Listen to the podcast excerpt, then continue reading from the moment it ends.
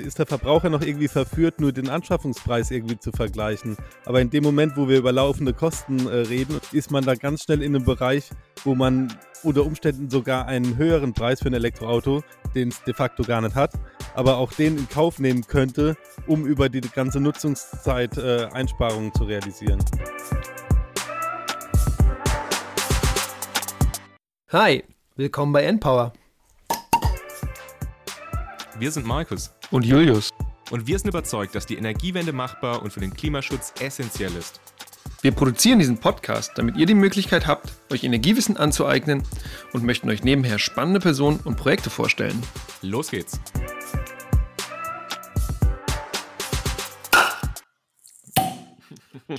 Boah, das habe ich gut Endlich. gehört, Jörg. Ja. Herzlich willkommen zu einer neuen Folge beim Npower Podcast. Heute geht es um das Thema E-Mobilität und dadurch, dass das nicht die erste Folge, sondern die zweite Folge ist, die wir zu E-Mobilität machen, nämlich eine unserer, ich glaube, Nummer, Nummer, Folge Nummer drei war auch zur E-Mobilität, heißt diese Folge E-Mobilitäts-Update.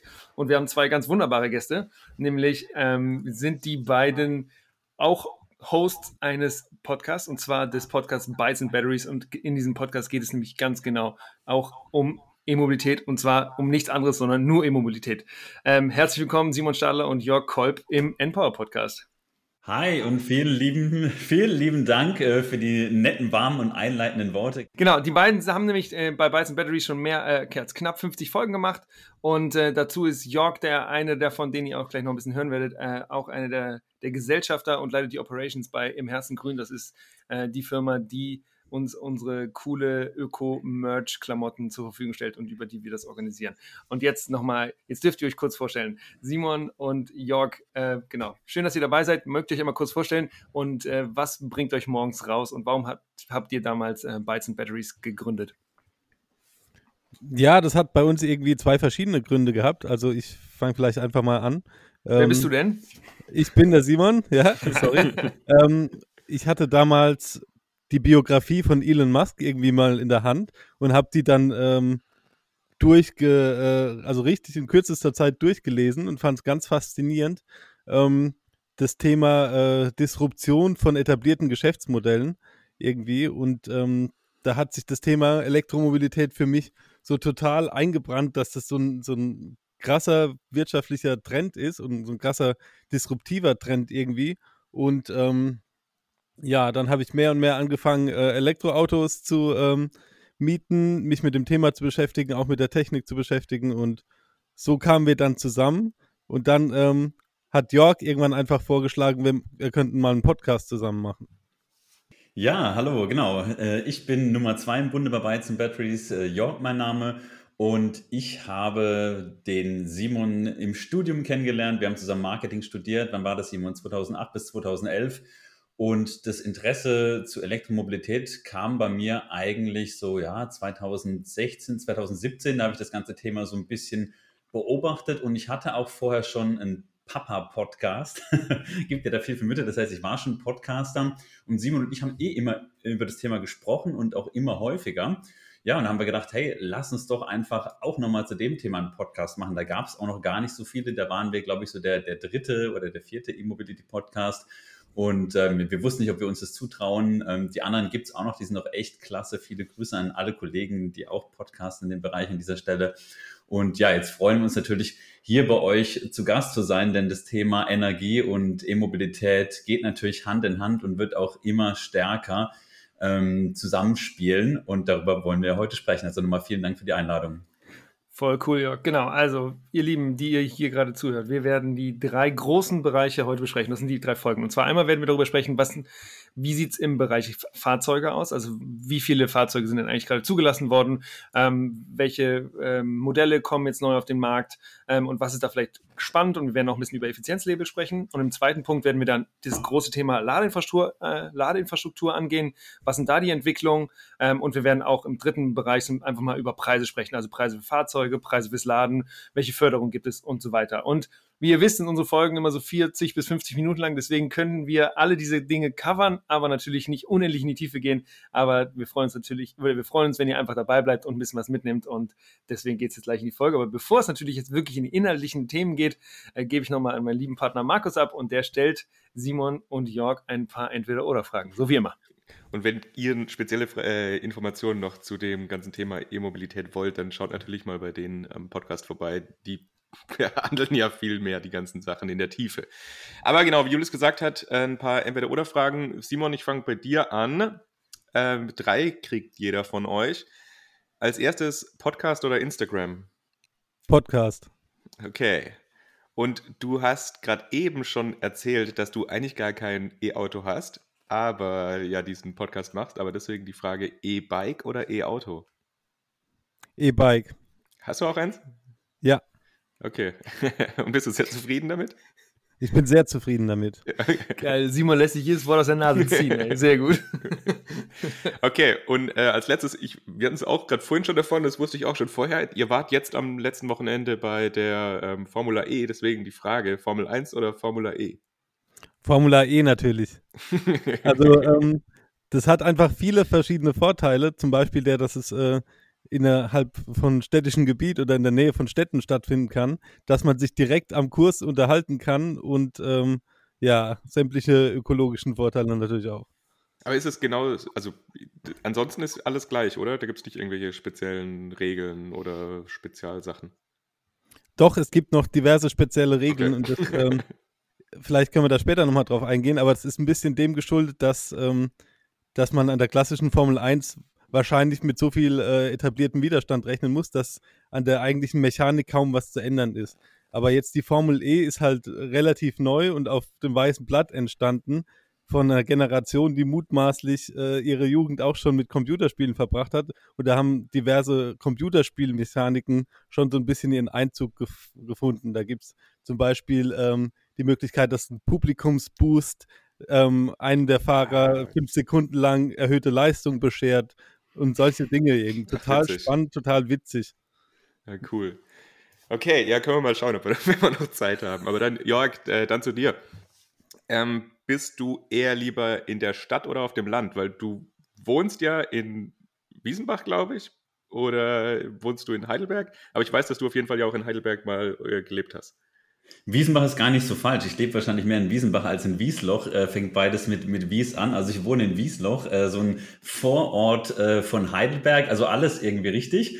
Und ich bin eher das Landei, muss ich sagen. Also ich liebe Städte und jetzt auch gerade Formula E Berlin war ganz toll, wieder in der Hauptstadt zu sein. Ich bin auch super gerne in Heidelberg, aber Parkplatzsituationen, Parkraum, darüber können wir nachher auch nochmal quatschen. Ich bin froh, dass ich Parkplätze vorm Haus habe. Also auf jeden Fall eher Land. Okay. Lieber ein Podcast übers Vatersein oder Podcast über E-Mobilität? Ja, Nummer eins habe ich ja schon durch und äh, das Vatersein, das ist gut angestoßen, gut angelaufen, das läuft mit zwei Kids. Insofern lieber jetzt Podcast über E-Mobilität. okay. Und als letzte Frage, du bist ja einer, der ein Elektroauto hat. Ich weiß allerdings nicht hundertprozentig, was dein aktuelles ist, aber trotzdem die Frage, Renault Zoe oder ein ID3? Puh, Oh, wir in unserem Podcast reden wir eigentlich immer darüber, dass, dass wir die Renault Zoe lieben. Und die Renault Zoe, die gebrauchte von 2013, war auch mein erstes Auto, mein erstes EV, das erste elektrische Auto, das ich mir angeschafft habe. Insofern sage ich mal Renault Zoe. Okay, alles klar. Und damit fangen wir dann eigentlich auch direkt an und steigen ins Thema ein. Wir wollten ja, Julius hat es ja schon gesagt, erstmal so ein bisschen quasi nochmal einen Überblick geben, also was hat sich denn eigentlich in der Elektromobilitätsszene in den letzten Jahren so getan? Und vielleicht deswegen, Jörg, wirst du einfach mal kurz anfangen, ein bisschen zu erzählen, also was, was ist denn da so in den letzten Jahren eigentlich passiert? Ja, total gerne. Also wir haben ja mit unserem Podcast dann tatsächlich seit 2018 begonnen und da ging noch nicht wirklich viel. Es sind so die ersten Events entstanden, so die erste Szene. Natürlich die richtigen Tüftler gab es schon. Wir wohnen in der Nähe von Sinsheim. Da gibt's immer schon Treffen der alternativen Antriebe, nicht nur ähm, BEVs, also batterieelektrische Fahrzeuge. Da war alles Mögliche zu sehen. Ähm, also viele sind da schon lange dabei. Also die ersten Elektroautos, die gibt's ja auch schon ja auch schon ein paar Jährchen, äh, wenn man jetzt mal die Anfänge der Elektromobilität äh, ja im 20. Jahrhundert weglässt. Aber es ist jetzt nicht so neu. Aber ich sage mal so, die ersten richtigen Elektroautos, Elektroautos die gab es so 2012, 2013. Ich rede mal vom BMW i3, von der Renault Zoe. Das waren so die ersten Massenautos, behaupte ich mal. Vielleicht werden andere da in eine andere Richtung gehen oder Simon wird mir widersprechen. Aber ich würde sagen, da hat so angefangen. Und 2017, 2018, da ist auch noch nicht so viel passiert, als wir den Podcast gemacht haben. Da hat man sich über ganz, ganz viele Dinge Gedanken gemacht, die heute bereits gelöst sind. Und ja, jetzt im Jahr 2020, also im letzten Jahr, wurden 194.200 PKWs mit reinem Elektroantrieb zugelassen. Und das ist natürlich super. Und ähm, nur mal um so einen Überblick zu geben, in diesem Jahr sind wir so, also wirklich keine Plug-in-Hybride, sondern reine Elektrofahrzeuge sind wir jetzt bei 174.000 180 äh, ähm, von Januar bis Juli 2021. Also da, da tut sich einiges. Die Zulassungszahlen für alternative elektrische Antriebe haben auch sogar schon den Diesel jetzt in diesem Jahr überholt. Kannst du das nochmal äh, auch vielleicht prozentual sagen oder weißt du das? Also ich weiß, dieses Jahr sind es, glaube ich, circa 20 Prozent, was die Elektro- und Plug-in-Hybride sind. Und weißt du da was auch über die letzten Jahre? Habe ich jetzt so spontan leider nicht griffbereit, vielleicht der, vielleicht der Simon. Äh, ich, ich äh, kann da nur mutmaßen, äh, aber ich habe jetzt keine harten Fakten dabei. Simon, weißt du es ungefähr? Nee, habe ich leider auch nicht. Ähm, die, die einzige Zahl, die mir jetzt zu dem Thema noch einfällt, ist die, dass ähm, 60 Prozent der, der Autokäufer schon darüber nachdenken, auf elektrisch umzusteigen. Und das ist angesichts des Volumens, was so in den letzten Jahren noch irgendwie an der Tagesordnung war, schon ein Riesensprung. Also die Dynamik hat wirklich auch in, in meiner Wahrnehmung, Jörg stimmt mir vielleicht zu, da äh, nimmt wirklich so einen exponentiellen Zug an gerade, gerade seit einem, anderthalb Jahre. Und das ist schon wirklich faszinierend, das zu beobachten. Ja, das kann man so sagen. Also wir waren so 2011 hat so angefangen, waren wir so bei 2000 Elektrofahrzeugen. Dann ging es so, sage ich mal, 2013 zu 6000. 12.000 2015 und dann so der erste Sprung war 2017, da lagen wir so bei 25.000 rein elektrischen Fahrzeugen, der nächste Sprung 2019 mit 63.000 voll elektrischen. Fahrzeugen und dann von 63.000 2019 äh, auf 194.000 in 2020, das ist auf jeden Fall sehr exponentiell, also da ging es so richtig hoch die Kurve. Hoch. Ja. ja. Also ja. mehr als eine Verdopplung pro Jahr eigentlich. Ne? Hm, das schon. Da merkt man schon, dass da echt was im Markt abgeht. Ne? Ähm, Jörg, du hattest eben gesagt, da hat, dass man, als ihr angefangen habt, gab es noch Themen, über die man sich Gedanken gemacht hat. Ähm, also Probleme, über die man sich Gedanken gemacht hat, die, die sich dann schon gelöst haben, hast du gesagt. Was, was, was hast du denn da im Kopf? Also was wurde denn schon gelöst? Ja gut, es ist natürlich äh, auch immer subjektiv, aber du hattest auch von der Modellauswahl jetzt nicht, äh, nicht so viele Möglichkeiten. Der eine sagt, ich brauche ein kleines Auto wie eine Renault Zoe, das reicht mir jetzt und ich kann damit ein bisschen, bisschen rumcruisen, aber die Reichweite ist noch relativ gering. Es haben sich sowohl die Reichweiten deutlich verbessert, also in diesen, in diesen drei Jahren. Das ist unglaublich. Da sind wir wirklich so von 150 Kilometer realistischer Reichweite dann ähm, auf teilweise jetzt äh, 400, 500 Kilometer gekommen. Und ich denke, so diese 400, 500 Kilometer Grenze ist ja bei vielen Verbrennerfahren das Thema oder zumindest, dass man sagt, ich möchte jetzt irgendwie von Mannheim nach München fahren oder mal quer durch Deutschland irgendwie und da möchte ich vielleicht einen Stopp machen, mehr auch nicht. Kann ich nachvollziehen. In der Regel, jeder, der schon mal ein Phase-Jetzt-Training gemacht hat, weiß natürlich, dass es besser ist, wenn man eine Strecke von 5 bis 500 bis 1000 Kilometer fährt, dass man da auf jeden Fall äh, ja, häufiger anhält, weil ähm, auch hier die Reaktionszeit enorm abnimmt. Ich mache gerne mal Phase-Jetzt-Training und auch demnächst habe ich wieder ein Intensivtraining. Insofern spreche ich das an und es ist erschreckend, äh, wenn man da wirklich so Studien anguckt. Insofern Pausen machen ist super, kein Problem. Dem Elektroautos muss man aber auch immer weniger Pausen machen. Also du kannst mittlerweile mit ein, zwei Stops mit jeweils 15 bis 20 Minuten maximal von uns nach Berlin durchfahren. Da hat sich viel getan und auch in puncto Ladeinfrastruktur hat sich natürlich wahnsinnig viel getan, sei es öffentlich oder privat. Da werden wir nachher nochmal drauf zu sprechen kommen. Und wie gesagt, die Modellvielfalt für Kinder äh, oder für Eltern mit Kindern, für Familien gibt es einfach super, super, super viele Fahrzeuge mittlerweile, die interessant sind. Und Elektroautos haben auch immer den Ruf, dass sie teuer sind. Auch preislich ist da einiges runtergegangen. Teuer ist ja immer oft nicht äh, die E-Maschine, also Elektroautos haben ja ganz normale E-Motor oder mehrere, sondern oft ist es teurer die, die Batterie und die Preise pro Kilowattstunde, pro Stunde, äh, also Preise pro Kilowattstunde, die sind enorm gesunken. Insofern werden die Elektroautos auch immer günstiger und der Wettbewerb steigt natürlich. Ja, also genau, was ähm, Jörg sagt, vielleicht noch eine Ergänzung, ähm, als das ganze Thema irgendwie 2012 mehr und mehr äh, Fahrt aufgenommen haben.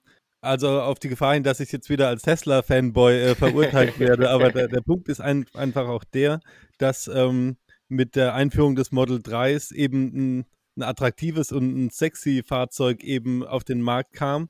Und in dem Moment, wo das dann Leute, die ersten äh, Käufer hatten, die dann auch ihren Freundeskreis haben fahren lassen, hat das ganze Thema auch noch eine andere, noch eine andere Qualität gekriegt. Also wir sagen es ja in jeder Folge, dass es irgendwie auch der Schritt, das irgendwie sich darauf einlassen und zu sagen, okay, ich gucke mir mal so ein Elektroauto an, ist, glaube ich, ganz stark davon geprägt, ob ich jemanden im Umfeld habe, der da schon persönliche Erfahrungen macht. Also das, das Empfehlungsding ist da wirklich wahnsinnig wichtig. Und ähm, gerade wenn der ein attraktives Elektroauto hat und ich fahre da mal mit, dann bin ich danach eigentlich schon auf halber Strecke äh, überzeugt. Und das ist, glaube ich, genau die Entwicklung, die wir jetzt in den letzten zwei Jahren sehen. Hm.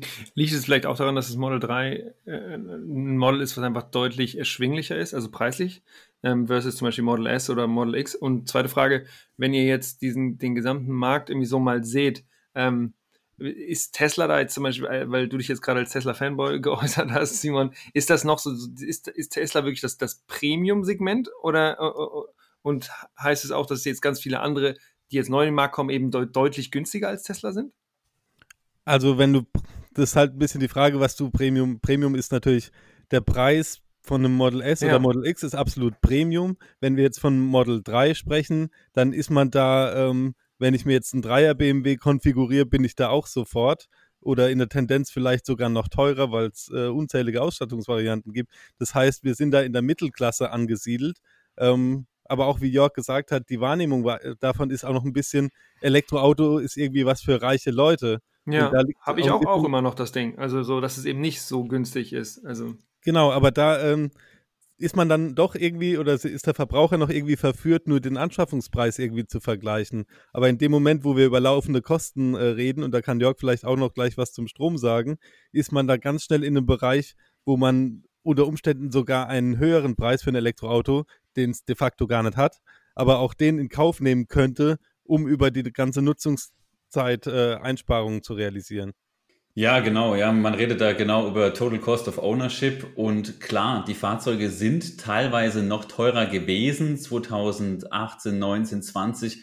Aber jetzt haben wir super viele Subventionen. Ähm, kann ich vielleicht schon mal anschneiden. Also du bekommst ähm, für ein Elektroauto, also vom Starten momentan ja bis zu 6.000 Euro. Als wir unsere Autos gekauft haben, war es noch weniger. Und dann kriegst du nochmal ähm, 2.000 bis 3.000, also aktuell sogar 3.000 vom Hersteller da dazu. Das heißt, du hast jetzt wirklich einen Preisvorteil von 9000 Euro. Und wie ich vorhin gesagt habe, dadurch, dass immer mehr Elektroautos auf den Markt drängen und kommen und äh, es ist nicht so, dass die in fünf Jahren kommen, sondern die kommen jetzt alle raus oder sind schon, sind schon auf dem Markt, ist natürlich auch die Konkurrenz gestiegen. Und gerade Hersteller, die gesagt haben, oh ja, ähm, wir, wir warten da noch ein bisschen ab, zack, ziehen sie Pläne aus der Schublade und bringen innerhalb von einem halben Jahr oder von einem Jahr irgendwie ein Auto raus. Ja, vielleicht dauert es ein bisschen länger, vielleicht anderthalb, aber es ist unglaublich, was momentan alles draußen ist. Wir werden sicher auch nochmal über ein paar interessante Modelle gleich hier sprechen. Umso günstiger werden die Autos und dann kannst du die Förderung noch abziehen. Man weiß momentan noch nicht, wie lange diese Förderung besteht. Das kann natürlich auch aufgestockt werden. Äh, das ist natürlich einerseits aber attraktiv. Dadurch sind die Autos einfach viel, viel günstiger, also Wettbewerb und Förderung. Und das hat natürlich auch diesen Markthochlauf der Elektromobilität, also diese krassen Zuwachszahlen oder Zulassungszahlen auch nochmal richtig bestärkt. Plug-in-Hybride werden ja auch nochmal gefördert. Wenn ihr möchtet, können wir dazu auch nochmal gerne ein Statement abgeben, warum wir da keine allzu großen Fans sind. ähm, muss aber nicht, machen wir gerne. Aber ich denke, das Thema Preis, das nähert sich an. Das ist eine Sache von ein, zwei Jahren. Dann hat sich das Ganze erledigt. Also Elektroautos sind nicht teurer. Und äh, auch wenn man natürlich Autos zu Hause lädt und hat vielleicht sogar die Chance auf eine eigene Photovoltaikanlage, also PV auf dem Dach, äh, die Subvention, die hat man ja relativ schnell, äh, schnell raus. Die Dinger sind umso besser, die halten 20, 30 Jahre. Nur noch mal ganz kurz, mein Schwiegervater hat eine PV-Anlage, die läuft jetzt im 23. Jahr. Die hat er damals irgendwie für 30.000 Euro gekauft und die ist ein Drittel von der PV-Anlage von der Größe her, die wir jetzt bei uns auf dem Dach haben. Also auch PV wird ja immer günstiger. Dadurch wird das Elektroautofahren natürlich auch immer günstiger. Ähm, wenn man jetzt natürlich privat lädt und nicht öffentlich, aber darüber werden wir nachher auch nochmal sprechen. Ja, was man natürlich auch nicht vergessen darf, ist, dass es momentan und auch es wurde schon ein paar Mal verlängert, immer wieder Fördertopfe von der KfW, also Kreditanstalt für Wiederaufbau gibt. Das heißt, man bekommt einen Zuschuss von 900 Euro pro Ladepunkt für den Kauf und die Installation von Ladestationen an privat genutzten Stellplätzen von Wohngebäuden. Das heißt, wenn ich jetzt ein Haus habe oder äh, eine Eigentumswohnung und ich kann eine Wallbox anbringen, bekomme ich diesen Zuschuss. Und viele Leute holen sich diesen Zuschuss auch und machen sich eine Wallbox dran. Vielleicht haben sie ja noch gar keine Elektroautos, aber das Elektroauto, aber das sollte man auf jeden Fall mitnehmen. Das ist natürlich jetzt 2021 August der Stand, falls ihr die Folge später hört. Das ist aktuell so. Ähm, also da wird einiges getan an, an Förderung und ich habe ja gesagt, 75 Prozent der Ladevorgänge, vielleicht auch, ich werde immer weniger, wenn es auch nur 70 sind, finden privat statt und das lohnt sich natürlich, diese Förderung mitzunehmen. Vielleicht nochmal ganz kurz zum, zum Anschaffungspreis. Ähm, also Jörg hat gesagt, klar erzählen die das Total Cost of Ownership, aber gerade nochmal zum Anschaffungspreis. Das Thema Elektromobilität war ja auch äh, nicht zuletzt deswegen so teuer, weil man eben als Hersteller damit anfangen muss, gerade die Premium-Modelle äh, als erstes in den Markt zu, zu bringen, weil man eben durch den Premium-Preis die hohen Kosten des Akkus eher abfangen kann als bei einem kleinen Volumenmodell. Und deswegen äh, ist die Tendenz bei einem Hersteller natürlich immer oben anzufangen und dann sukzessive nach unten zu gehen, was die Fahrzeugklasse angeht. Mhm. Aber war ich auch, also wir hatten das ja jetzt gerade vorhin auch der Renault Zoe, das, der war ja auch, ist ja relativ alt eigentlich, das Modell. Und der i3 von BMW ist ja auch relativ alt. Und das, das sind ja jetzt kleine Autos, so, ne? genau, das sind jetzt nicht so die Premium-Autos eigentlich. Naja, also ich steige mal ein bei dem BMW i3. Ähm, der, der i3 ist schon ein Premium-Fahrzeug, weil BMW 2013 einfach anhand dieses Projekts i3 mit BMW i, das ist eine eigene Marke, zeigen wollte, was sie, was sie denn alles machen können. Und die waren einfach deutlich ihrer Zeit voraus, sei es von der Technik her als auch vom Design.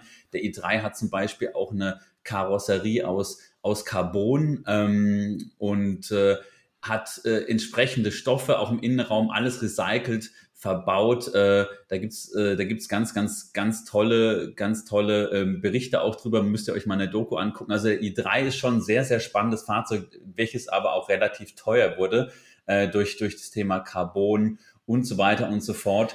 Das heißt, also, da liegen, da ja. Vielleicht ein Preis? Ich, ich habe nämlich keine Ahnung, Gerne. was es damals gekostet Gerne. hat. Gerne. Also, also ich würde mal sagen, du liegst bei einem i3, sage ich mal so bei 41.000 bis äh, fast 50.000 Euro. Ich habe einen i3S, der ist nochmal, der liegt jetzt so bei 47.000 ungefähr.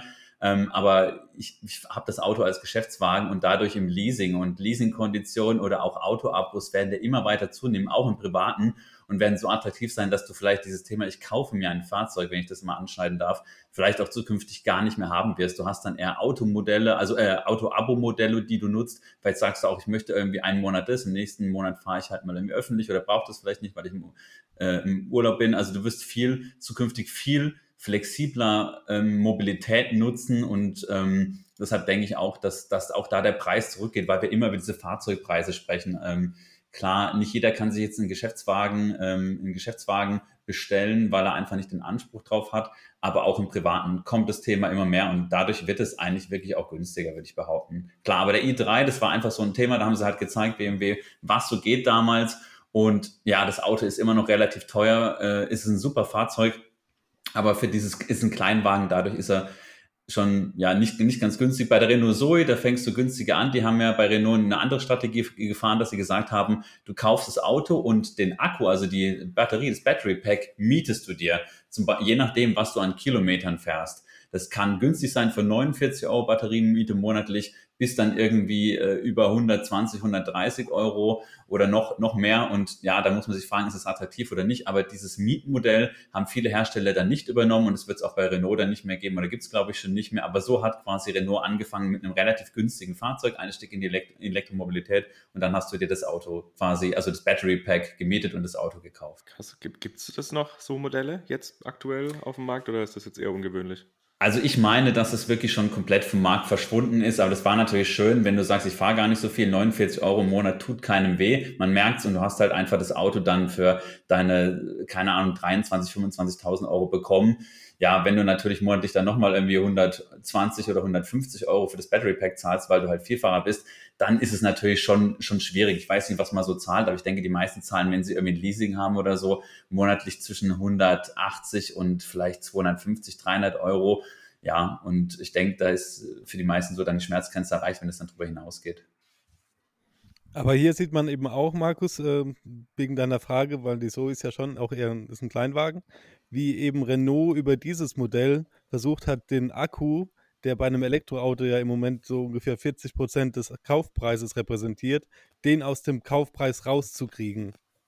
Mhm. Weil würde man den Akku mitkaufen, dann wäre die Zoe in einem mindestens Golf-Klassenpreissegment. Mhm.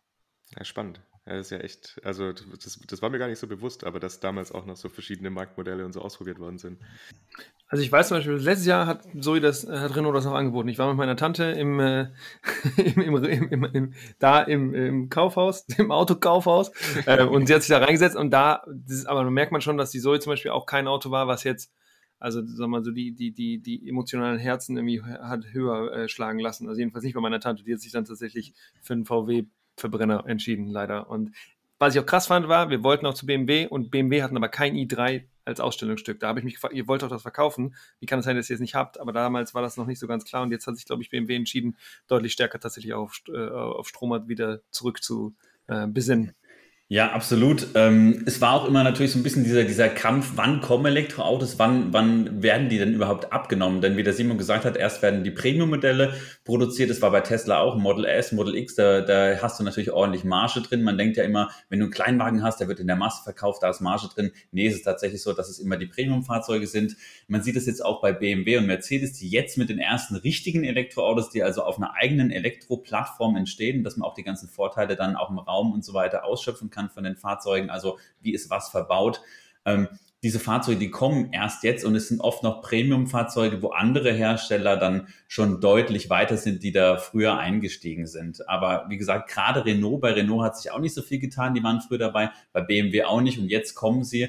Aber ja, andere sind da schon besser aufgestellt, zum Beispiel auch Hyundai. Also Hyundai hat natürlich da schöne Fahrzeuge, die auch sehr effizient sind, zum Beispiel ein Hyundai Kona oder auch der Hyundai Ioniq Jetzt auch den Hyundai Ioniq 5, ein ganz, ganz krasses Fahrzeug, das wir hatten. Ähm, können wir nachher auch gerne nochmal drüber reden oder jetzt, wie ihr, wie ihr wollt. Also es tut sich unglaublich, unglaublich viel bei den, bei den Fahrzeugen. Das war auch so ein Thema, dass viele Probleme, die man hatte, auch wie lange lädt ein Fahrzeug, was kostet ein Fahrzeug, das wird einfach kontinuierlich besser. Und das jetzt wirklich innerhalb von drei Jahren, also von 2018 bis 2021. Ich gebe dem Ganzen noch zwei, drei Jahre, dann hat sich das Thema erledigt. Über die Ladeinfrastruktur müssen wir natürlich nochmal sprechen, gerade über die öffentliche. Jörg, du hast gerade gesagt, dieser Ionic oder was, Hyundai, das ist ein ganz krasses Auto. Was ist, was ist denn für euch ein krasses Auto? Also wann ist denn ein Elektroauto krass? Also was, was können die denn dann? Also ein krasses Auto ist auf jeden Fall ein Auto, das aus meiner Sicht und ich denke auch aus der Sicht von vielen schnell laden kann. Und natürlich, das, das Fahrzeug muss auch noch irgendwie erschwinglich sein. Wenn du natürlich irgendwie einen Tesla kaufst, ein Model S oder ein Model X, also nicht ein Model 3, sondern Model S oder Model X, wo du halt mit 70, 80.000 anfängst, wer, wer, wer hat denn so viel Geld oder kriegt so eine Leasingrate, das kannst du dann am Preis auch vergessen, dass man sich sowas anschafft. Das sind dann oft richtige Freaks und Nerds, die sagen, ich schmeiße da alles rein, ich möchte das. Das sind ja so die Innovatoren, ja. Und die First Mover, die da kommen, aber die Elektromobilität soll ja quasi, wenn du es in der Kurve siehst, weg von den Innovatoren, den First Movern hin in die breite Masse kommen. Und wir bewegen uns jetzt noch an dem, in dem ersten Drittel. Das wird immer besser aber äh, die Preise müssen runtergehen. Bei dem Ionic 5, der startet jetzt, ist auch ein tolles Fahrzeug, startet bei 41.900 Euro, ist es auch nicht ganz, ganz, so, ganz so wenig Geld, aber der hat Technologie an Bord, die zum Beispiel ein Porsche Taycan bietet.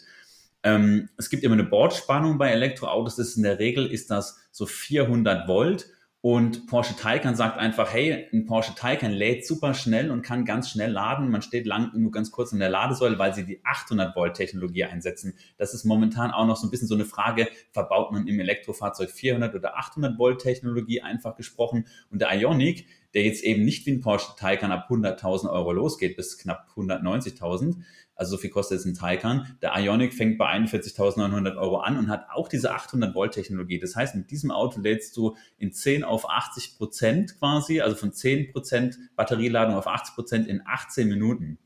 Und das bedeutet, das ähm, schnell, ja. ja, das ist, das ist natürlich richtig schnell und du hast auch eine Reichweite, ähm, da gibt es verschiedene Zyklen. Früher war das äh, NFZ, jetzt ist es WLTP. Äh, da gibt es einen schönen Spruch, damit du die richtige Reichweite kennst, nimm WLTP, also den aktuellen Zyklus, minus 20 Prozent. Ja. Ähm, Das heißt, du kommst eigentlich mit einem, mit einem Ionic auf jeden Fall mal deine 350 Kilometer weit auf der Autobahn. Wahrscheinlich, es gibt auch verschiedene Batterievarianten, oft bei Fahrzeugen, größere und kleinere. Da hast du mal mehr, mal weniger Reichweite. Aber du kommst dann mal locker deine 350, 400 Kilometer mit. Dann machst du eine Pinkelpause und bist du hingelaufen bist, warst auf der Toilette an einem Rasthof, läufst zurück, hast du halt das Fahrzeug einfach schon wieder vollgeladen. Und so ein Stopp kann, kann jeder verkraften und dann ich meine, wer, wer, wer fährt denn länger als 1000 Kilometer? Wenn du 1000 Kilometer fährst, kannst du halt mal einen Stopp mit 18 Minuten und einmal mit 14 Minuten machen. Und genau dahin wird sich das Ganze entwickeln bei allen Fahrzeugen, dass Tanken quasi oder laden wir das neue Tanken, wie unser äh, lieber Minister Andi Scheuer, den wir alle lieben. Viele Grüße an dieser Stelle. ähm, genau das sagt, also Laden soll, äh, soll das neue Tanken werden. Und ob du jetzt irgendwie fünf Minuten an der, Tank, an der Tanksäule verbringst, weil du eh noch reingehen musst, musst bezahlen oder lass es sechs, sieben Minuten sein oder ob du 18 Minuten stehst, irgendwann streitest du dich nicht mehr. Du streitest dich vielleicht, wenn du eine Dreiviertelstunde oder eine Stunde stehst im Vergleich zu fünf Minuten tanken. Ja, darüber spricht man. Aber ich muss auch sagen, jetzt nochmal, da krätsche ich hier auch nochmal rein, in der Regel die meisten Elektroautofahrer, die laden entweder da, wo sie wohnen oder zukünftig auch beim Arbeitgeber, denn auch da gibt es Subventionen. Das heißt, du wirst sowohl zu Hause laden können oder halt in deiner Stadt. In der Stadt natürlich in Großstädten ist es schwieriger, klar, wenn du jetzt kein Eigenheim hast wie wir. Aber viele, immer mehr Leute können beim Arbeitgeber laden und das macht, sage ich mal, behaupte ich mal, auf jeden Fall 80 Prozent der Ladevorgänge aus oder sogar 85 Prozent ich lade zu 95 Prozent im Geschäft oder zu Hause und wenn ich in den Urlaub fahre, ja, dann äh, muss ich natürlich laden. Ich bin irgendwie zum Bodensee gefahren, habe einmal irgendwie 25 Minuten geladen. Äh, wir haben verschiedene Autos im Geschäft, also nur voll elektrisch, keine Plug-in-Hybride. Zum Beispiel, da bin ich zum Audi e-tron gefahren. Der lädt halt mit einer super Ladekurve. Das heißt, wie lang kann man eine gewisse Ladegeschwindigkeit aufrechterhalten? Der lädt mit 150 Kilowatt fast durchgehend. Ein tolles Auto. Und äh, ja, damit es jetzt nicht zu techy-lastig wird, da stehst du halt mal deine 25 bis 30 Minuten, wenn du an den Bodensee fährst, einmal. Wenn wir mit der Raststätte, äh, wenn wir an der Raststätte sind, die Kinder gehen mal Pipi machen, ich hole mir einen Kaffee, wir gehen zurück, das Auto ist immer, immer schneller fertig als ich. Und das ist natürlich super. Und genau dahin wird es gehen. Und es wird ja nicht, nicht schlechter, das wird ja besser. Aber habt ihr ein Gefühl jetzt von den Herstellern nochmal, äh, dass sich das vielleicht nochmal verschieben wird? Also, dass da jetzt die Marktanteile von den aktuellen Herstellern sich ändern. Jetzt, du ihr habt gerade beispielsweise jetzt ja Hyundai auch angesprochen, die sind ja jetzt eher ein bisschen nischiger unterwegs eigentlich, was so den generellen Marktanteil angeht. Aber glaubt ihr, dass die e-, eben in solche, also jetzt in dem Bereich wachsen könnten? Ja, auf jeden Fall, weil das ja auch, auch die Zukunft ist. Äh, Entschuldigung, Simon, jetzt habe ich dir reingegrätscht. Ja, kein Problem, aber ich, natürlich ja. Ähm, ich, ich ahne, dass ähm, diese Loyalität zu etablierten Herstellern sowieso ein bisschen wackeliger wird in Zukunft. Es geht vielmehr darum, diese klassischen, äh, diese klassischen Pain Points irgendwie, Ladegeschwindigkeit und Reichweite, das sind Qualitätskriterien für ein Elektroauto. Ähm, alles, was außenrum ist, machen die, äh, machen die Hyundais und Kias dieser Welt mittlerweile genauso gut wie Mercedes und BMW. Und das ist wirklich das, worum es sich dreht. Wer hat das geile Produkt mit den geilen ähm, mit den geilen Merkmalen, Ladegeschwindigkeit, Reichweite. Das ist die Währung von heute. Und natürlich auch das, das Thema Software, denn Tesla baut ja, sage ich mal, Software, ist ein Softwareunternehmen, das äh, zufälligerweise noch Blech außenrum baut. Ähm, der Premium-Kunde, der sagt, ja, ich fahre eigentlich BMW, Mercedes oder Audi oder sonstiges Fahrzeug, äh, der schaut sich die Spaltmaße an und denkt, ah, das passt noch, da könnten noch zwei Millimeter gehen. Aber auch das wird natürlich jetzt immer besser. Lächerlich. Das Problem ist ja andersrum. Wir haben ja gerade bei VW gesehen, wenn ich das mal nennen kann, gerade der ID3 hatte ja krasse Softwareprobleme, Over-the-Air-Updates wie Tesla quasi ähm, auch seinen Kunden ermöglicht. Das heißt, du musst nicht über, in die Werkstatt fahren. Das Auto wird immer besser. Die Updates lädst du dir übers Handy runter und es wird oder quasi ähm, ja per, per Karte im Auto dann eingespielt und dein Auto hat auf einmal neue Funktionen da ist Tesla einfach Vorreiter, auch wenn ich jetzt nicht der Tesla-Fanboy bin. Ich liebe Tesla, ich finde es total cool auf jeden Fall. Die sind disruptiv und Tesla hat das ganze Thema Elektromobilität aus meiner und ich glaube auch aus unserer Sicht krass befeuert und echt vorangetrieben. Ohne Tesla, da bin ich mir ganz, ganz sicher, wären wir komplett global in der Elektromobilität nicht da, wo wir jetzt sind. Aber auf jeden Fall ist es so, dass die Hersteller immer mehr hinterher ziehen und auch die Software immer besser wird. Das heißt, das heißt, es geht nicht nur um Blech und ich baue Autos, quasi unsere deutsche Tugend hier, wir können Autos bauen, sondern es geht darum, dass man Autos bauen kann und Software bauen kann. Und das wird auch immer besser, aber auch da ist noch so ein bisschen Nachholbedarf. Genau, vielleicht noch ganz kurz in eigener Sache. Deswegen heißen wir ja auch Bytes and Batteries, weil wir davon ausgehen müssen, dass das Thema Batteries irgendwann selbstverständlich ist. Und dann haben wir zumindest noch die Bytes für unseren Podcast. Das heißt, von, von vornherein quasi schon weit in die Zukunft geplant. Sehr clever. Habt ihr gut gemacht. ähm, sag mal kurz, ähm, wir reden ja bei so normalen Benzin- und anderen und Dieselautos immer davon, wie, wie weit die jetzt kommen. Weiß nicht, 5 Liter auf 100 Kilometer oder 7, Kilo, äh, 7 Liter auf 100 Kilometer oder sowas. Könnt ihr mir mal so, ein, so sagen, wie viele Kilowattstunden jetzt da so ein, weiß nicht, so ein i, so ein, äh, äh so ein i3 oder so ein Modell, Model 3 oder sowas benutzt und im Vergleich vielleicht auch mit solchen riesigen, v, äh, mit solchen riesen Audis, die ich hier in Norwegen sehe, so e-trons und sowas? Also was ist denn eigentlich so, damit wir mal ein Gefühl für die Zahlen da bekommen?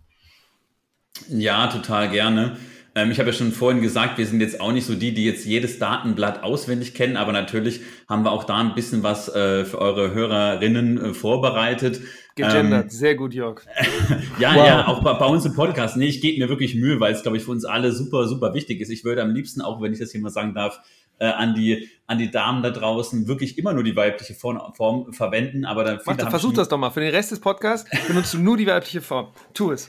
Genau, also liebe Hörerinnen, äh, passt, passt auf. Und zwar ist es so, ähm, ein Hyundai Ionic Elektro, das ist quasi nicht der Ionic 5, dieser ganz neue, ist ein bisschen verwirrend. Ionic ist eine Submarke von Hyundai, sondern der Ionic, äh, Hyundai Ionic Elektro war so einer der ersten Fahrzeuge ähm, von Hyundai. Der hat einen Verbrauch angegeben mit 13,8 Kilowattstunden auf 100 Kilometern. In der Realität schafft er 16 oder so, sage ich mal im Schnitt. Das ist ein ADAC Eco-Test. Die haben da immer so eine, so eine, so eine Runde und ich ziehe quasi diesen, diesen Messwert an, quasi Verbrauch, Messwert gegen Werksangabe. Ja, da sind wir quasi beim Hyundai ähm, Ionic Elektro bei 16 Kilowattstunden, der VWE ab bei 16 Kilowattstunden, also immer 0,3, 0,7, sehr Mi Electric bei 17 und so weiter und so fort. Und dann geht sage ich mal, hoch. Äh, bei einer Renault Zoe sind wir so ungefähr bei 19 Kilowattstunden, äh, beim Kia e-Soul bei 18 vielleicht, äh, aber jetzt ein Audi e-tron, da kann ich gerne auch mal berichten zu diese ganz großen, schweren SUVs, wo man sagt, ist das nicht Quatsch, sowas überhaupt noch zu bauen. Ähm, da liegst du so im Schnitt bei 24, 25 Kilowattstunden, als wir zum Bodensee hin und zurück gefahren sind. Also das war so der Schnitt von unseren 800 Kilometern, die wir gemacht haben, lagen wir bei 24,5 Kilowattstunden. Das ist dann ist nicht ganz so wenig, aber wir waren voll beladen. Aber man rechnet, wie gesagt, hier nicht mehr in Litern pro 100 Kilometern, diese 6, 7 Liter, die man verbraucht, sondern eben, wir haben schon gesagt, in Kilowattstunden. Genau, und vielleicht da vielleicht nochmal zur Einordnung, ähm, dass ein Liter den wir Benzin haben, das sind circa 8,5 Kilowattstunden. Also wenn man jetzt mal sagen würde, irgendwie die 5 Kilowattstunden, die du gesagt hast, Julius, da kommen wir dann irgendwo bei 45, 45 äh, 5 Liter, genau, dann wären wir irgendwo bei 45 Kilowattstunden. Also das zeigt ja dann auch schon, dass wir eigentlich, wenn wir 15 bis 25 Kilowattstunden da verbrauchen, dass wir dann deutlich drunter liegen unter dem, was wir aktuell eigentlich verbrauchen mit den Fahrzeugen an Energie. Ja. Ja. Sehr, sehr gute Ergänzung, vielen Dank. Jetzt haben wir irgendwie noch ein Effizienzlabel drauf, draufstehen, aber ich weiß gar nicht, wie ich da eine sinnvolle Frage formuliere. Markus, willst du mal eine sinnvolle Frage formulieren? Ne, da, da, da ich auch, wollte ich ja noch, genau, da wollte ich ja nochmal drauf eingehen, weil ich das ganz spannend finde, dass wir diese, diese Label eigentlich auch bei diesen Fahrzeugen haben, eben von A bis F, beziehungsweise A plus bis F. Und was mir da aufgefallen ist, ist, dass in den letzten Jahren sich das nochmal extrem geschiftet hat, vor allem Anfang 2020. Also, dass einfach unfassbar viele Fahrzeuge, das kann man beim KBA in den Datenblättern, kann man das nachschauen, äh, was die Zulassungen sind. Und da hat sich äh, 2020 das eben quasi komplett rumgedreht, dass extrem viele in dieses oberste Label reingerutscht sind. Ich habe das gerade vorhin auch äh, rausgesucht, dass wir da teilweise Zuwächse von über 200 Prozent haben, eben in dem A-Plus-Bereich. Und das fand, fand ich eigentlich sehr faszinierend und ich, oder, oder auch, ich weiß gar nicht, woher das kommt. Ich weiß nicht, habt ihr da irgendwie eine, Simon, du eine Einschätzung dazu? Nee, ich hätte nochmal zu dem, was wir vorher gerade gesagt haben, ähm, genau wie eben beim Verbrennungsauto, wo ähm, die Werksangabe, was den Verbrauch angeht, in der Realität halt immer um einen gewissen Prozentsatz oder in einer bestimmten Größenordnung übertroffen wird, ist es hier eben auch so. Das ist ein theoretischer Wert oder äh, halbwegs theoretischer Wert, der durch viele Faktoren, Wetter, Fahrverhalten, äh, Wind etc. beeinflusst wird und das ist äh, in der Praxis kaum zu erreichen.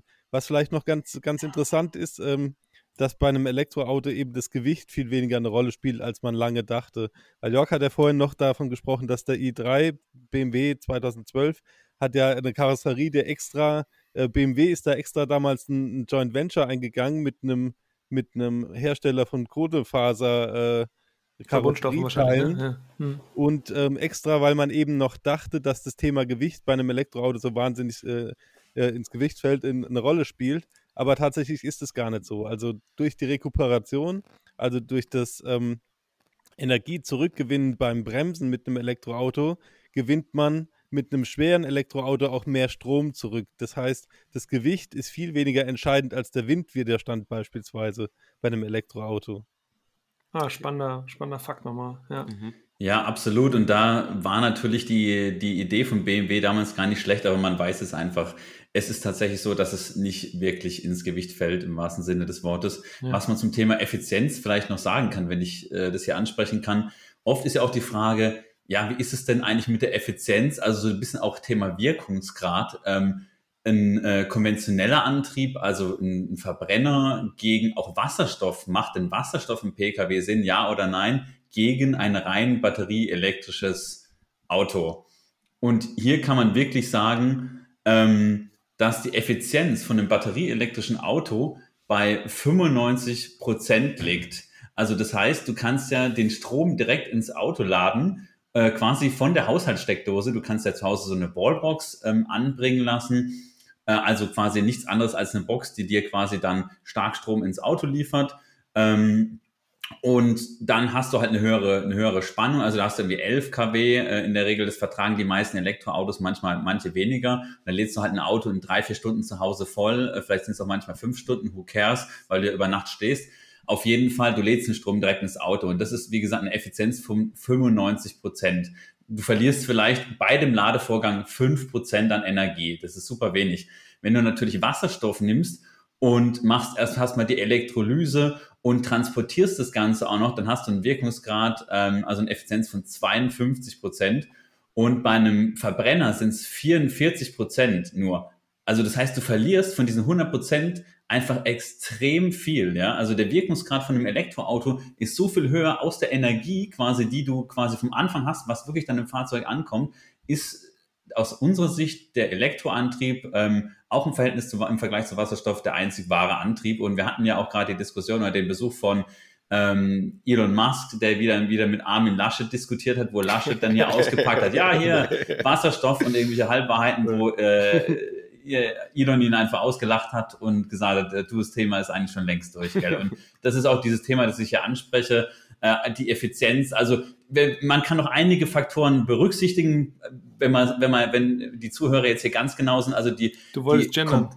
Oh, die Zuhörer, die Zuhörerinnen, ganz genau, vielen Dank. Guck, es fällt mir immer noch schwer, tut mir leid, liebe Hörerinnen.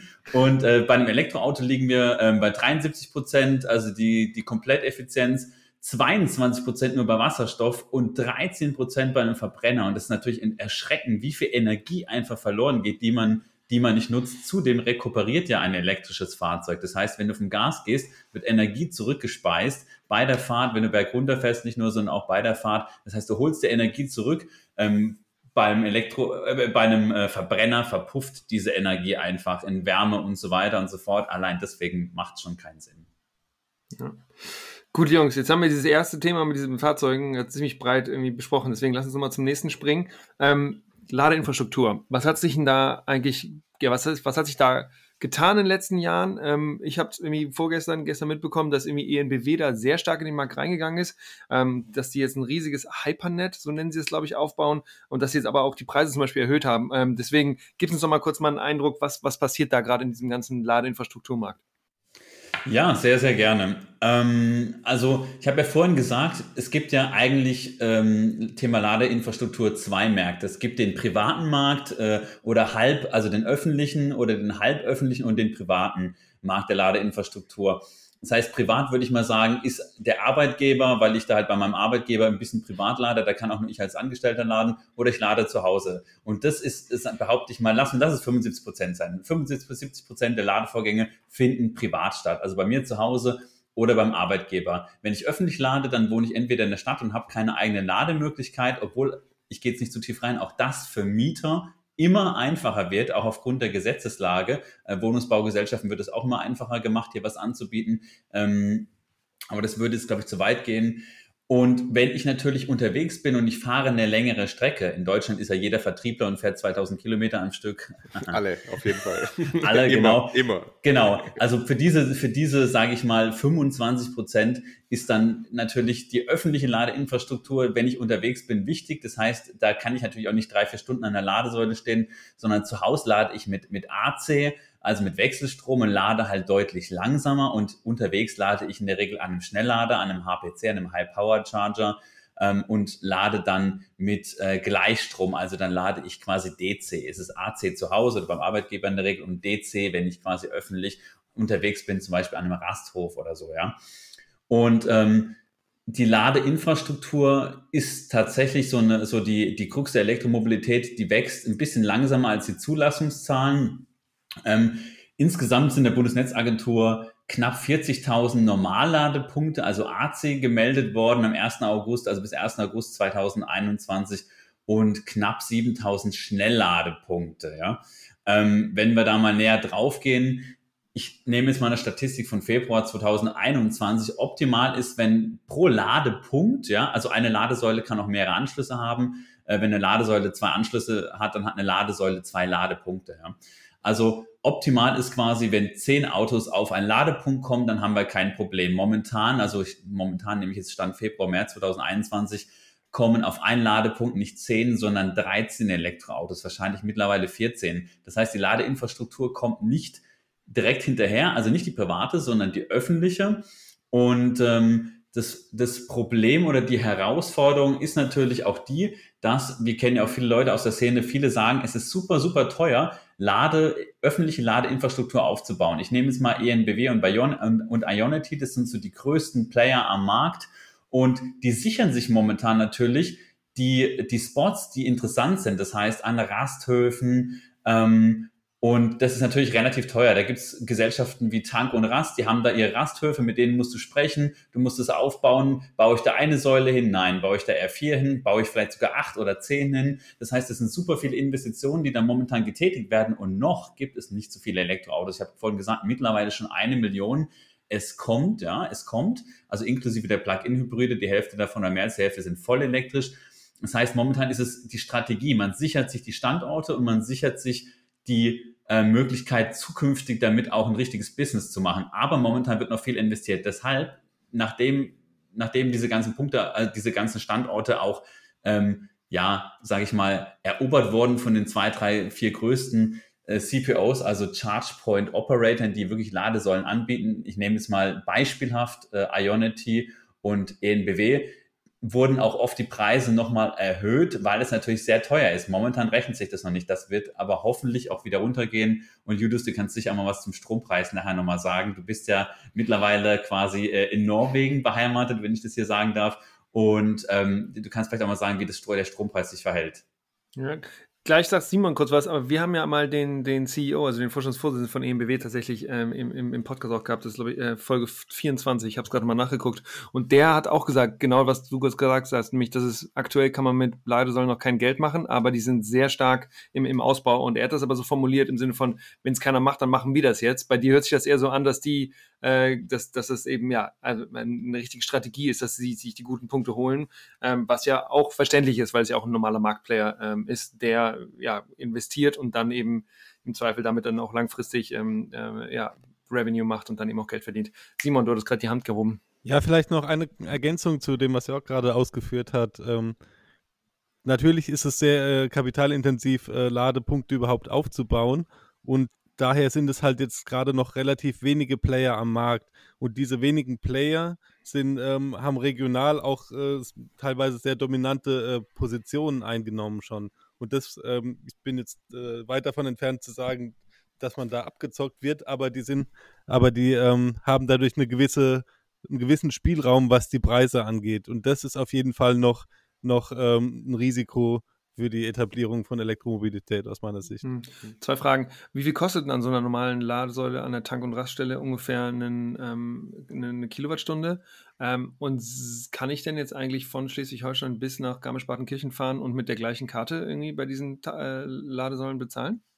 Also wie kostet es und dann wie kann man bezahlen? Okay, kommen wir zuerst mal zu den Kosten. Also wie gesagt, es gibt einige Anbieter, es gibt natürlich große Anbieter, deshalb nehme ich jetzt einfach mal beispielhaft, damit es nicht zu komplex wird, ENBW und Ionity ran. Euer Ionity ist ein Joint Venture aus vielen Automobilherstellern, also den sogenannten OEMs, ja. Ähm, zum Beispiel Ford, Hyundai, Kia, aber auch BMW, Daimler und so weiter und so fort, die einfach sich diese Standpunkte sichern. Das ist Ionity. Am Anfang war das relativ günstig und Ionity bietet natürlich sowohl tolle Standorte, also direkt am Rasthof, du musst nicht von der Autobahn auf ein ähm, auf irgendwie eine abgelegene Stelle runterfahren, sondern du lädst halt direkt an der Autobahn und du hast halt nicht irgendwie zwei Ladesäulen, wovon vielleicht eine noch kaputt ist, sondern du hast einen tollen Service und du hast halt mal in der Regel sechs bis acht oder noch mehr Ladepunkte. Es ist keine Werbung dafür, es ist einfach so. Wenn ich privat unterwegs bin, ich zahle den Preis sehr ungern, zu dem ich gleich was sage, aber dann lade ich da, weil ich weiß, dort kann ich sicher laden und ich komme schnell weiter. Und das ist natürlich ein, das, das Geschäftsmodell.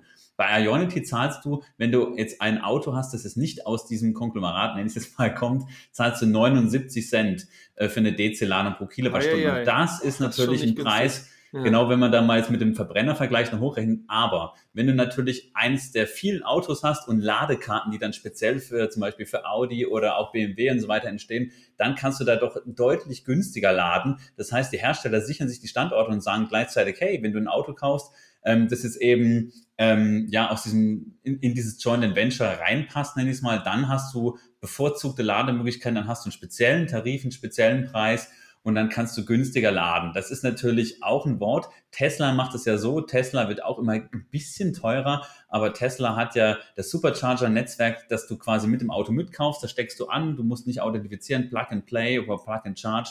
Das Auto lädt und da hast du immer deinen Preis und das ist halt eben nur für Tesla-Kunden und dieses Netzwerk kann es sein, droppe ich jetzt mal hier, dass es zukünftig, darüber wird gesprochen, auch demnächst geöffnet wird. Das heißt, es kommt ein nächster großer Player mit einem großen Netzwerk dazu, ähm, das heißt, da könnte dann zukünftig vielleicht an einem Teil der Säulen, zumindest wenn da irgendwie 30 stehen oder 20 an zwei, drei Säulen, auch der autonomal Elektroautofahrer mit seinem Auto laden. Aber 79 Cent ist nicht immer normal. Das komme ich natürlich fairerweise zum Abschluss auch nochmal kurz zu ENBW. Bei ENBW zahlst du im Standardtarif irgendwie 55 Cent pro Kilowattstunde. Wenn du irgendwie einen Vielladertarif hast, da gibt es auch noch ein paar Preise, zahlst 49 Cent. Ähm, da gibt es immer ganz unterschiedliche Preismodelle. Es gibt auch mittlerweile Lade-Flatrates, wo du irgendwie sagst, ich zahle für mein Auto 100, 120 Euro im Monat, ich kann so viel laden, wie ich will. Also man kann das gar nicht mehr so sagen, aber die Preise, die steigen auf jeden Fall. Aber ich denke, die werden auch wieder ein bisschen fallen, wenn sich das Ganze, äh, Ganze eben ein bisschen gesettelt hat. Ja, auch hier noch eine kleine Ergänzung. Äh, tatsächlich, ja, 79 Cent ist äh, schon sehr teuer. Also da sind wir schon wirklich im Bereich vom Verbrennungsmotor, was die Kosten auf 100 Kilometer angeht. Ja, und äh, ungefähr aber, dreimal so teuer wie, wie dein Hausstrom, den du zu Hause hast. Ja, ja genau, aber so teuer genau wie das, ist, das Thema ist eben, dass es eigentlich nicht dafür gedacht ist, das außerhalb von äh, Langstreckenfahrten überhaupt zu nutzen. Also im Grunde geht es nur darum, dass du jetzt, wenn du sagst, ich fahre zweimal im Jahr in Urlaub, dafür benutzt du es und ansonsten eben bei einem äh, innerorts oder bei dir zu Hause idealerweise. Also die Zukunft wird meines Erachtens dahin gehen, dass es ähm, für jede Dringlichkeit oder für jede Eiligkeit, die ich habe, also ob ich jetzt in 20 Minuten weiterfahren will oder ob ich das Auto die ganze Nacht stehen lasse, dafür, dass es, egal wie viel Zeit ich habe, soll es immer das passende Angebot mit der passenden Geschwindigkeit und dem dazu passenden Preis geben. Das ist so das Szenario, wo ich so die Zukunft sehe. Man redet ja auch so ein bisschen immer von der Invisible Hand of the Market. Das heißt, der Markt regelt das schon. Ja, einerseits ja. Es gibt natürlich die Anbieter, die, die, da, die da viel machen. Ähm, aber auch, um nochmal den lieben äh, Bundesminister Andi Scheuer zu zitieren, der sagt nämlich, der Ladeturbo kommt. Wir bauen bundesweit 1000 Schnelllade-Hubs, also nicht Leu äh, Ladesäulen, sondern Schnellladeparks, 1000 bis 2023 auf. Künftig soll es möglich sein, den nächsten Schnellladepunkt innerhalb von zehn Minuten zu erreichen in der Stadt, auf der Landstraße und auf der Autobahn. Ich habe das jetzt mal hier zitiert und es ist einfach so, dass auch die Bundesregierung natürlich hier ordentlich pusht. Das heißt, es gibt Fördermittel natürlich für den Aufbau von Ladeinfrastruktur.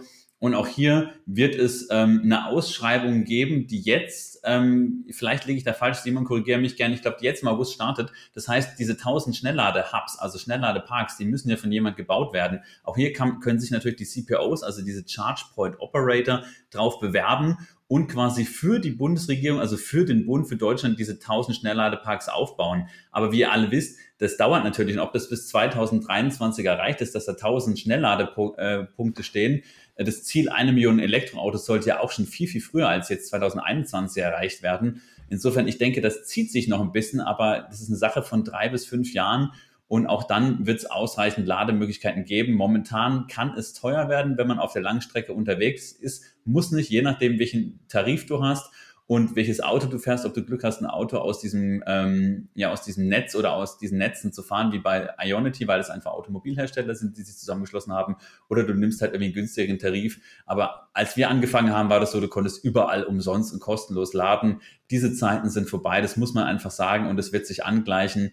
Aber vielleicht, wenn ich jetzt mal zurückinterviewen darf, Julius, vielleicht kannst du mal was zu den Strompreisen allgemein in Norwegen sagen, weil ihr seid ja auch krass unterwegs dort mit Elektromobilität und so ein bisschen auch das Vorbild immer.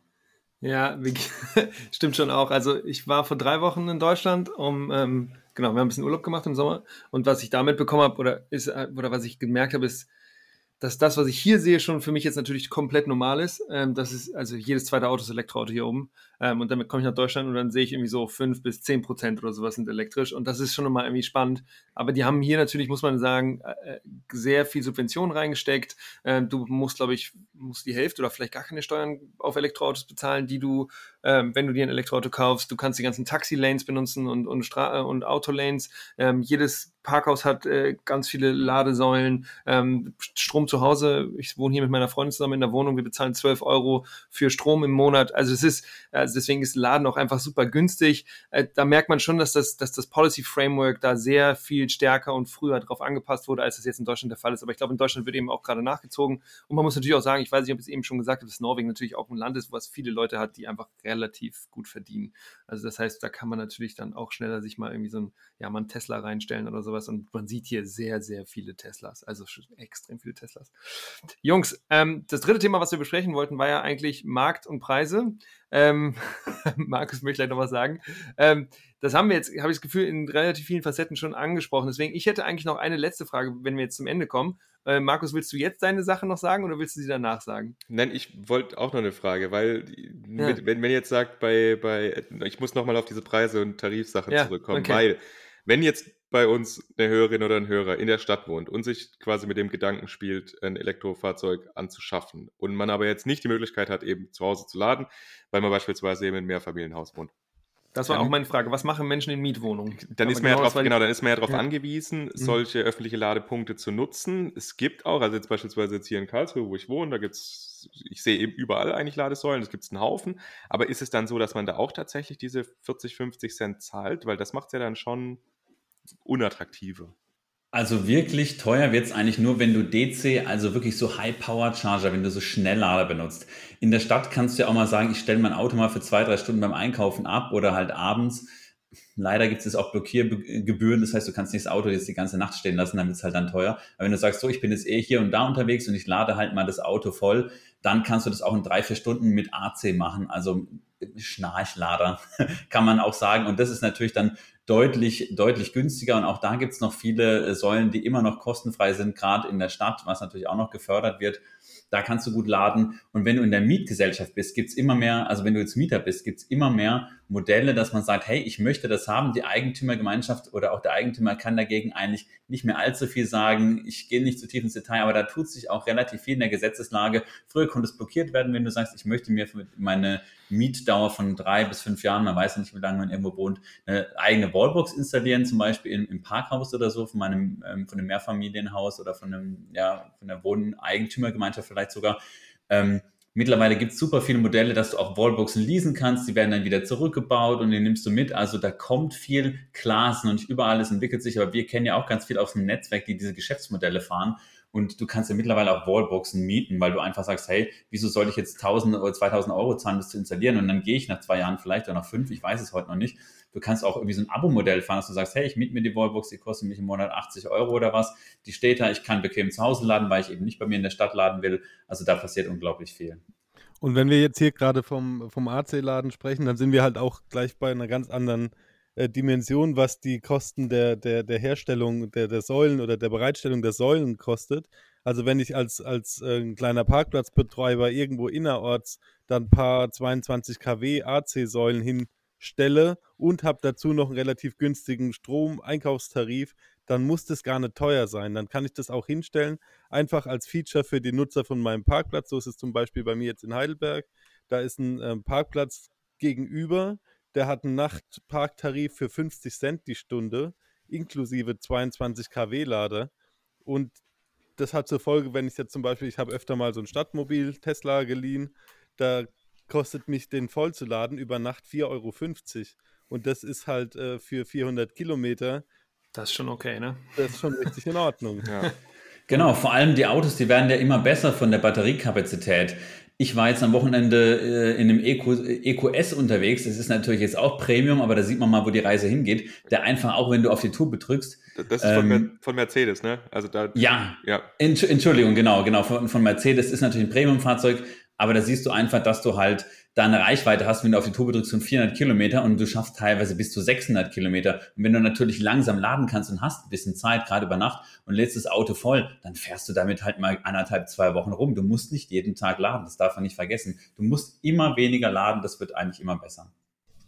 Cool. Wir wollen aber natürlich jetzt auch nochmal einen kleinen Blick in die Zukunft werfen. Also wie das sich ganze Thema Elektromobilität und Mobilität insgesamt sich einfach entwickelt in den nächsten Jahren. Und da gab es ja jetzt auch vor ein paar Wochen, mittlerweile ist es sogar Monaten, ähm, eine ja, eine, eine erneute Fassung von Green Deal oder beziehungsweise die Umsetzungsvorschläge vom Green Deal. Und da steht ja auch explizit drin, dass eben die Flotten von den Herstellern bis 2035 im Prinzip CO2-neutral sein sollen. Das heißt, bis 2035, also ein implizites Verbrennerverbot, dass die Hersteller eben ab 2035 keine neuen Verbrenner mehr verkaufen dürfen.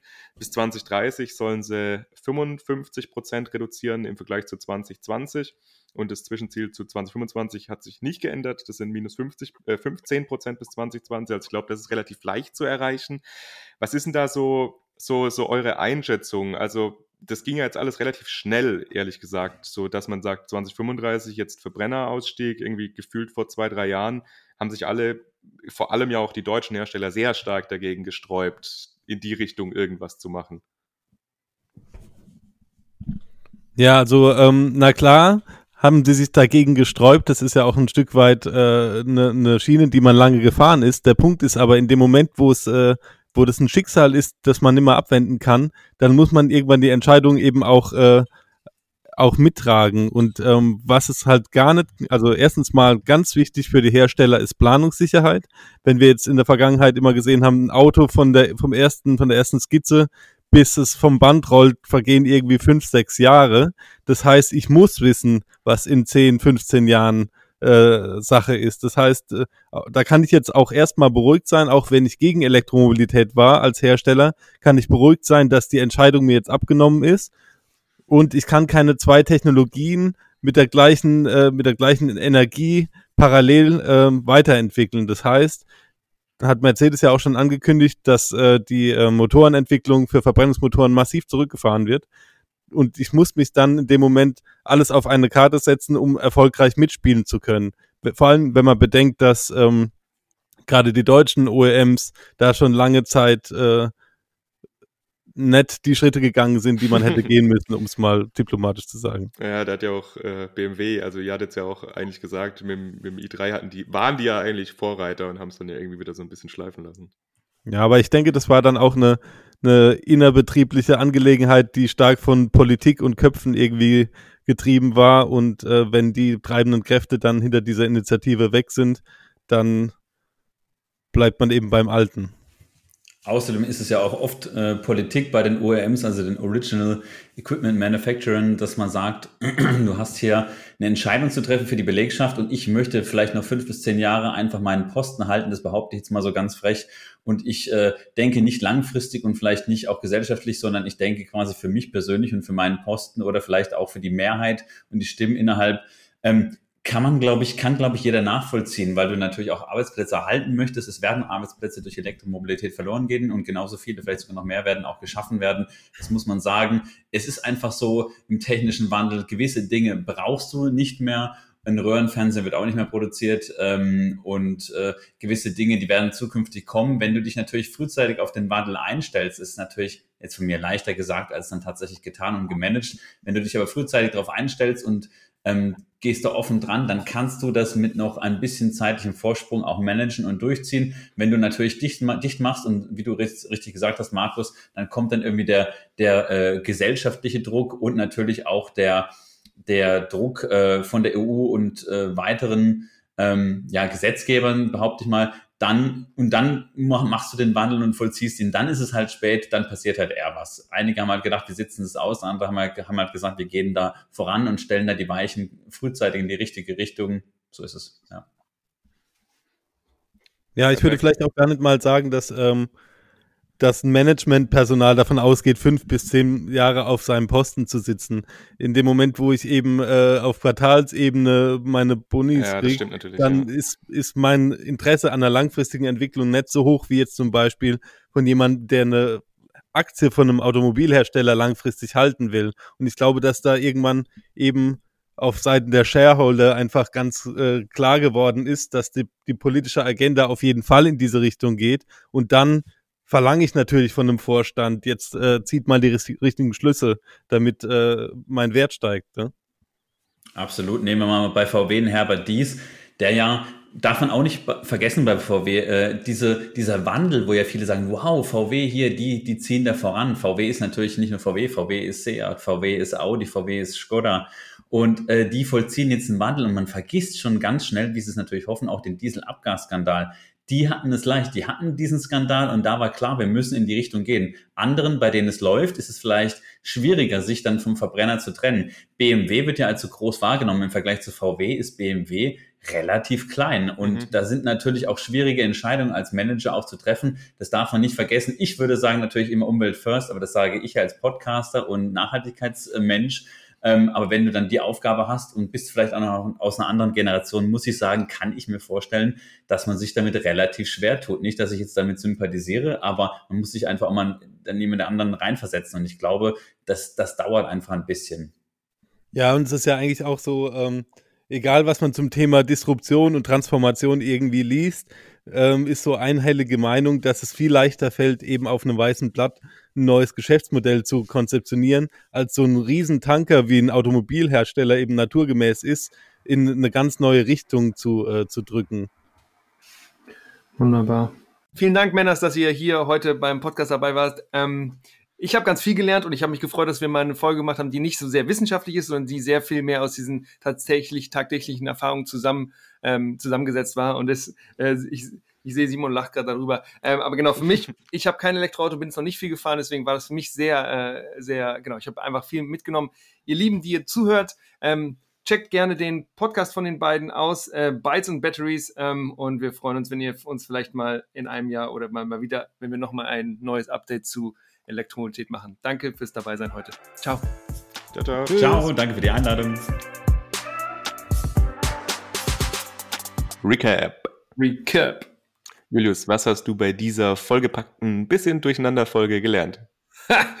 durcheinander. Naja, das war ja auch eine kleine Premiere, weil wir jetzt zum ersten Mal tatsächlich mit anderen Podcastern eine Folge gemacht haben und trotzdem, und ich fand es richtig gut, dass wir sie gemacht haben, weil wir eine, ich glaube, Folge Nummer drei war ja zu Elektromobilität und jetzt anderthalb Jahre später nochmal eine neue Folge zur Elektromobilität macht komplett Sinn. Ähm, und ich glaube, und ich finde, dass diese beiden, dass die beiden Jungs äh, einfach richtig guten Überblick haben. Ähm, und ich habe ganz viel gelernt, also über Förderungen, die es da gibt, die irgendwie, die gerade äh, relativ hoch sind, oder dass sich einfach im, im Markt bei den Autos super viel, äh, dass da super viel passiert. das fand ich alles super spannend und ich hoffe, dass ihr, die ihr das zuhört, da einfach auch viel mitgenommen habt und einfach mal diesen, ja, dieses, dieses ganze Ökosystem, was sich da ähm, entwickelt, äh, ein bisschen, ja, um das ein bisschen greifbarer zu bekommen. Und da finde ich, äh, haben die Jungs richtig gut abgeliefert. Was hast du so gelernt? Ja, das, was du sagst, ist ein guter Punkt. Gerade mit den, dass sich da jetzt viel getan hat. Wir haben nämlich in der dritten Folge, nämlich, glaube ich, auch drüber gesprochen, dass die eine Million Fahrzeuge, die haben wir ja 2019, haben wir die aufgenommen. Und damals haben wir schon gesagt, naja, 2020 wird vielleicht schwer, die zu erreichen, aber 2021 kann gut sein. Und es ist ja jetzt tatsächlich auch so eingetreten, dass im ersten Halbjahr 2021 jetzt schon diese eine Million Elektrofahrzeuge auf die Straße gekommen sind. Was ja eigentlich ganz cool ist, dass wir jetzt das haben. Ich fand es auch ähm, spannend, dass wir nochmal so über diese Preisstrukturen an der Ladesäule gesprochen haben, weil das war mir gar nicht so bewusst, dass es dann doch, also ich sage jetzt mal verhältnismäßig teuer ist. Ich dachte halt, dass man, wenn man jetzt in der Stadt beispielsweise ein Elektrofahrzeug hat und eben keinen eigenen Stellplatz, dass das auch irgendwie funktioniert. Aber wenn man dann natürlich dann immer 45, 50 Cent pro Kilowattstunde zahlen muss, macht das schon ein bisschen die, ja, die Vorteile von der Elektromobilität ein bisschen kleiner, als wenn man einfach zu Hause mit PV lädt. Und das ist ja. schon aber auch das ein wichtiger Punkt. Aber das ist natürlich die, die Sichtweise von den KonsumentInnen. Ne? Also ich denke, dass die Leute, also die Firmen, die da jetzt gerade diese riesige Infrastruktur hinlegen oder hinbauen, die haben natürlich auch immense Kosten und das muss natürlich auch zurückgenommen, äh, zurückgewonnen werden irgendwie, weil das große Investments sind. Äh, und das kann man vielleicht eben nicht nur mit einem Haushaltsstrompreis von eben 25, 28 ja. Cent. Ähm, deswegen, genau mag das sehr teuer sein, und, aber das ist ja auch so nur so, das haben sie, glaube ich, auch gesagt, dass nur ein gewisser Anteil eben an solchen Ladesäulen tatsächlich abgenommen wird. Also, weiß nicht, 10, 15 Prozent oder sowas. Und der Rest wird eben, genau wie du auch gerade gesagt hast, zu Hause geladen. Und jetzt wird Oder ja am Arbeitsplatz. Vom, vom äh, Verkehrsministerium ist ja jetzt noch vorgestellt worden, dass es diese, dieses ja, große Ladeinfrastrukturnetz aufgebaut werden soll, indem man von jedem Ort, egal wo man ist, innerhalb von zehn Minuten an einen Schnelllader kommen kann. Und ja, sind wir mal gespannt, wie das jetzt tatsächlich umgesetzt wird und dann auch eben welche Preise da tatsächlich abgerufen werden. Genau. Und ansonsten, ich hatte den Punkt ja schon gesagt, also dass äh, in der Folge, dass ich das spannend finde, dass jetzt ab 2035 über diese Flottengrenzwerte eben die Fahrzeuge, also die Nicht-Elektrofahrzeuge im Prinzip verboten werden. Und da bin ich jetzt auch gespannt, wie die Hersteller das eben tatsächlich umsetzen. Also ob da 2030 schon zu erkennen ist, dass die Verbrenner einfach aus dem Programm genommen werden oder ob da wirklich noch einzelne Hersteller bis 2035 Verbrenner verkaufen werden. Ja, das genau. Schauen wir mal, bin ich auch gespannt. Das war's mit der heutigen Folge. Wir freuen uns, dass ihr dabei wart. Wenn ihr Lust habt, freuen wir uns natürlich über E-Mails, äh, wenn ihr mit, inter, mit uns interagiert auf Social Media. Und sonst wünschen wir euch einfach einen schönen Nachmittag oder Tag. Macht's Tschüss. gut. Ciao, ciao.